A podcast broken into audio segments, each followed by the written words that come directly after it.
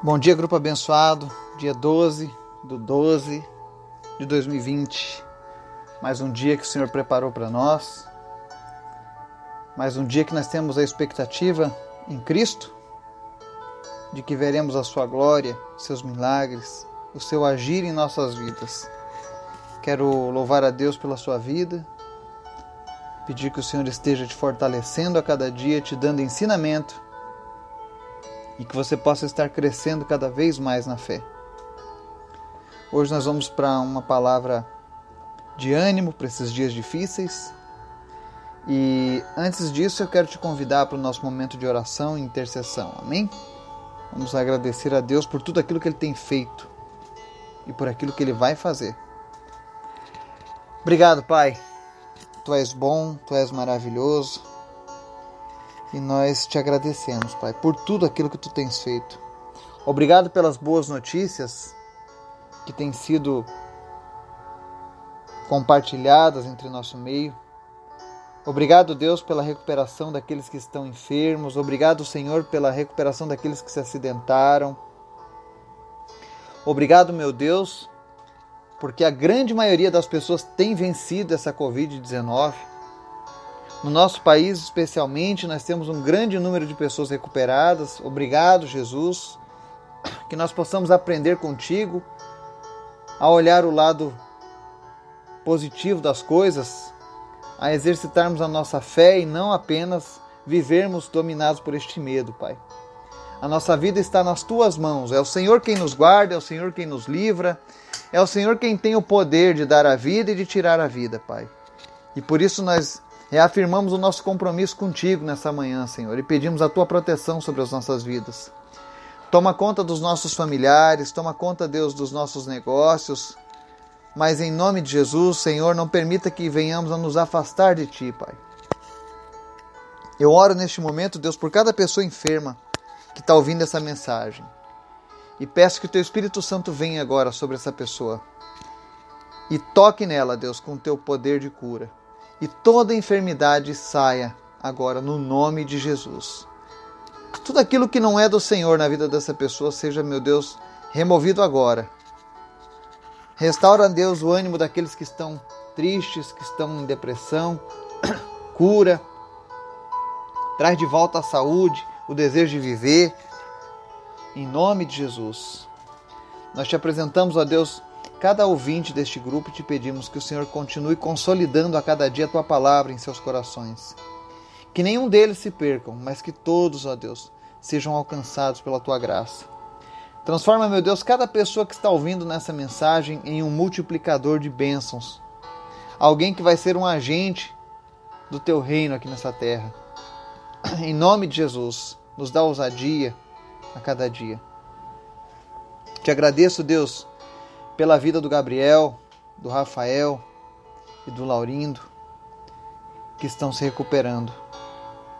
Obrigado porque o Senhor tem ouvido as nossas orações. E nós te pedimos, Pai, que eles voltem sem sequelas. Obrigado, Jesus, pela vida da Grazi, que fez a cirurgia para colocar o catéter e deu tudo bem. Obrigado, Deus, porque tu tem cuidado dela. E se é da tua vontade, Deus, se é da tua permissão que ela passe por esse tratamento, nós oramos agora para que o tratamento de quimioterapia naquela criança não tenha nenhum efeito colateral. Que nem ao menos o cabelo caia. Porque tu és Deus, Pai, e não há outro. Se é do teu desejo usar esses médicos, esse tratamento, Deus, nós abençoamos agora, Deus, esses médicos. Nós abençoamos agora, Deus, todos os medicamentos que essa criança vai receber. E em nome de Jesus, que ela não tenha nenhum efeito colateral negativo por conta do tratamento, Pai. Obrigado, Jesus, porque o Senhor nos transmite confiança, Deus, quando oramos em Teu nome. Mas te peço, fala conosco agora através da Tua palavra e nos ensina em nome de Jesus. Amém e amém. Hoje nós vamos fazer uma meditação em cima da, de um texto que está em 1 Pedro, capítulo 5, versículos 8 ao 10. Ele diz assim: Estejam alertas e vigiem. O diabo, o inimigo de vocês, anda ao redor como um leão, rugindo e procurando a quem possa devorar. Resistam-lhe, permanecendo firmes na fé, sabendo que os irmãos que vocês têm em todo o mundo estão passando pelos mesmos sofrimentos. O Deus de toda graça, que os chamou para a sua glória eterna em Cristo Jesus, depois de terem sofrido por pouco tempo, os restaurará, os confirmará, os fortalecerá e os porá sobre firmes alicerces. Amém e amém. Nós continuamos vivendo dias conturbados, dias cheios de altos e baixos, de muita informação, mas de muito medo. Muitas pessoas sucumbindo ao medo, se entregando, desistindo, os problemas se agigantando. E isso faz com que as pessoas comecem principalmente a se distanciar de Deus. E nós precisamos entender que esse mundo, a palavra diz que ele jaz no maligno. E existe um príncipe neste mundo, o diabo. Talvez você que está nos ouvindo hoje diga assim: Ah, eu não acredito em diabo, eu também não, ele é mentiroso. Ah, eu não, não creio nessas coisas. Mas se você tem lido a palavra de Deus e tem acompanhado os nossos estudos, você tem visto que a palavra de Deus é fiel, verdadeira, ela tem se cumprido, vai se cumprir ainda aquilo que não se cumpriu. Mas é um fato que chama atenção. Quando Jesus estava no deserto, e se você crê que Jesus é um personagem real e não inventado, se você crê que ele é o Filho de Deus e ele não mente, você vai ver que ele enfrentou o diabo lá no deserto durante o seu período de 40 dias de jejum. O diabo era real e ele confrontou Jesus. E a palavra de Deus ela nos diz aqui que estejam alertas e vigiem. O diabo, o inimigo de vocês, olha só o que a palavra de Deus está dizendo: que o diabo é nosso inimigo. E ele está aí. Ele não desapareceu, ele continua ativo, ele continua atacando, ele continua movendo as suas peças nesse tabuleiro que é o mundo. Então, antes da gente procurar culpar homens, a gente tem que entender que existe um mal por trás de tudo isso. Um mal que tem preparado o mundo para a vinda do anticristo. Nós sabemos que depois que Jesus voltar e, e, e livrar a sua igreja, ele, ele retornará para enfrentar o anticristo. E o mundo tem se preparado para a chegada do anticristo. Porque o diabo é o nosso inimigo. Ele não é inimigo de Deus. Porque se Deus quisesse, tinha feito ele desaparecer com o estalar de dedos. Mas Deus é justo. Deus já sentenciou ele. Deus já ofereceu para ele o seu julgamento. E não há nada que ele possa fazer agora para que essa sentença de destruição final sobre Satanás aconteça. Mas até que isso ocorra, ele está aqui no mundo, semeando medo, semeando ódio, semeando a raiva, tentando destruir a criação de Deus.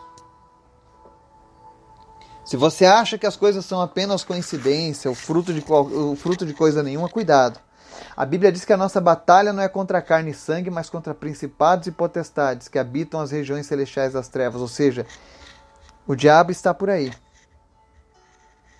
E nós precisamos estar firmes nós precisamos vencer o inimigo, para que a gente também não venha sucumbir. E a palavra de hoje ela nos ensina como a gente faz para vencer o inimigo. Talvez você esteja passando por um problema e você só enxerga a pessoa que está à frente desse problema e não enxerga aquele que está por trás de tudo isso. Aquele que quer tirar o teu sossego, a tua paz. E o Senhor, ele através do apóstolo Pedro, ele nos dá um ensinamento aqui de alguns passos para que a gente possa vencer o inimigo. E o primeiro passo para a gente vencer o diabo nas nossas vidas é resistir a ele. Há um versículo em Tiago que diz: Resistir ao, resista ao diabo e ele fugirá de vós. Então a primeira coisa é resista a ele. O que é resistir? é você não permitir que a tua carne caia nas ciladas que o inimigo arma para você. Se você tem um problema de uma dependência química ao alcoolismo, como é que eu faço para escapar do domínio das trevas nessa área? Não bebendo, não fumando, não usando as drogas. Isso é resistir ao diabo. É a sua carne te falar assim: vai lá e faz isso, porque você gosta disso, isso é bom para você, isso te faz bem, te faz sentir melhor. A carne faz isso. Porque o inimigo lançou o laço, ele deixou a armadilha. Mas como eu faço para vencer ele? Resistindo. Então o primeiro passo é resista. Resista aos impulsos da tua carne. Aí você diz: Ah, mas como é que eu vou fazer? Minha carne é fraca. A Bíblia mesmo diz que a carne é fraca. Para você resistir a isso, você precisa permanecer firme na fé. Não tem como a gente vencer o inimigo das nossas almas se a gente não estiver firmados na fé. Lembrando que medo e fé são opostos. Se você é uma pessoa que durante essa pandemia tem vivido dominado pelo medo, infelizmente a fé está muito fraca na sua vida. E a Bíblia diz que sem fé é impossível agradar a Deus. Somente andando pela fé nós agradamos a Deus. Então a palavra diz aqui, ó, resista ao diabo Permaneça firme na fé. Como é que eu faço para permanecer firme na fé, então, Eduardo? Lendo a Bíblia, orando, buscando a face de Deus. Não sendo religioso, mas sendo um verdadeiro filho, uma filha de Deus. Os filhos de Deus, eles permanecem firmes na fé. A fé deles é inabalável, porque ela não é uma fé baseada em achismos. É uma fé baseada na palavra de Deus e na vivência com Deus. Eu sei que você que tem nos acompanhado esses dias, esses meses, eu tenho certeza que você tem andado por fé em muitas áreas de sua vida e você tem visto, o sobrenatural de Deus. Você tem ouvido a voz de Deus. Isso tem te fortalecido. Enquanto pessoas que você conhece estão aí desesperadas, eu sei que você tem tido uma postura mais positiva, uma postura diferente diante dos problemas. E isso tudo é porque você tem sido firmado na fé. Nós temos estudado tantas promessas que foram cumpridas já e tantas que irão se cumprir. E a palavra diz: olha, resistam-lhe permanecendo na fé, sabendo que os irmãos que vocês têm em todo o mundo estão passando pelos mesmos sofrimentos. As mesmas lutas que nós estamos passando aqui hoje estão sendo sentidas por outras pessoas ao redor do nosso planeta. E isso é um motivo de que nós estamos juntos, unidos. Assim como eu e você que estamos aqui nesse grupo temos orado.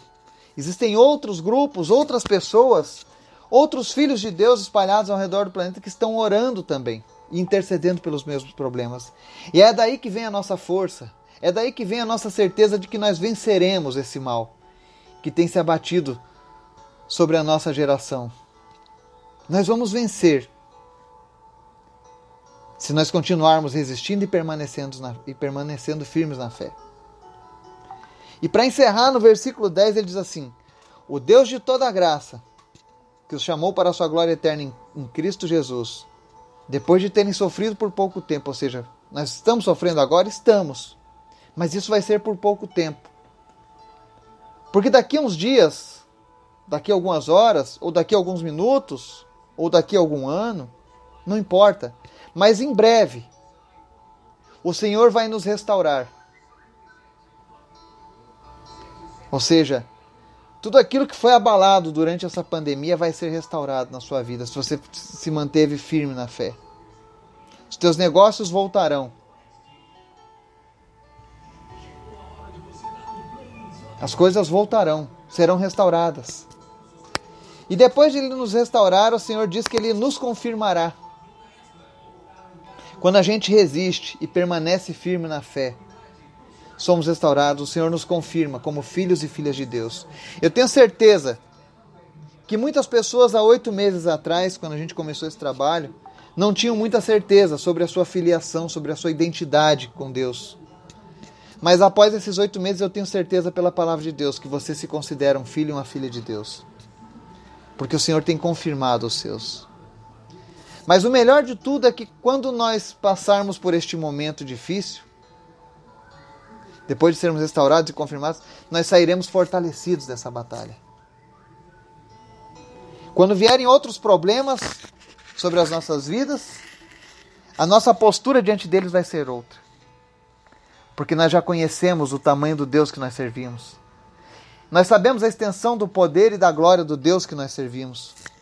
E nós temos a completa certeza de que esse mesmo Deus que pode todas as coisas é o Deus que nos resgatou por amor a nós.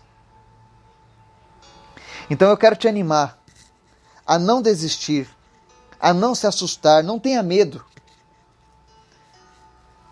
do cerco que o inimigo tem levantado contra a tua vida. Continue resistindo e permanecendo firme na fé. O nosso Deus ele vai nos dar a vitória. Ele vai nos restaurar, vai nos confirmar, nos fortalecer e por fim ele nos colocará sobre firmes alicerces. Ou seja, quem está sobre um firme alicerce jamais vai ser abalado. Pode vir um terremoto, pode vir a enchente, pode vir o vento forte, o alicerce está ali mantendo você firme. E o nome desse alicerce é Jesus Cristo. Continue se, firmando em Jesus Cristo. Continue se apegando a Jesus Cristo. Divulgue a fé. Divulgue a palavra de Deus. Não divulgue o medo. Não divulgue as coisas ruins que o inimigo tem feito, mas divulgue as coisas boas que o Senhor tem feito na tua vida. Inspire outras pessoas a vencerem os seus problemas com Jesus. Assim como Deus tem te fortalecido, assim como Deus tem te direcionado, Ele vai fazer isso com outras pessoas. E Ele quer usar você. Apenas estejamos alertas e vigilantes. Existe um inimigo.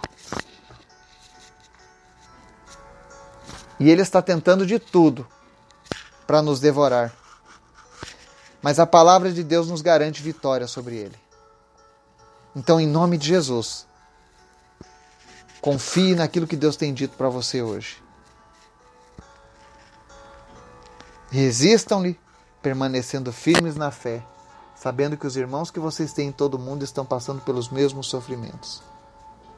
O Deus de toda a graça, que os chamou para a sua glória eterna em Cristo Jesus, depois de terem sofrido por pouco tempo, os restaurará, os confirmará, os fortalecerá e os porá sobre firmes alicerces. Muito em breve, nós veremos essa palavra se cumprir literalmente nas nossas vidas. Apenas continue crendo, apenas continue perseverando e entenda que o nosso Deus é mais poderoso do que qualquer outro e que nada pode se colocar no caminho dele. Nada pode impedir a vontade de Deus de se cumprir em nossas vidas. Amém? Que você tenha um dia abençoado, cheio da presença de Deus em sua vida. Amém.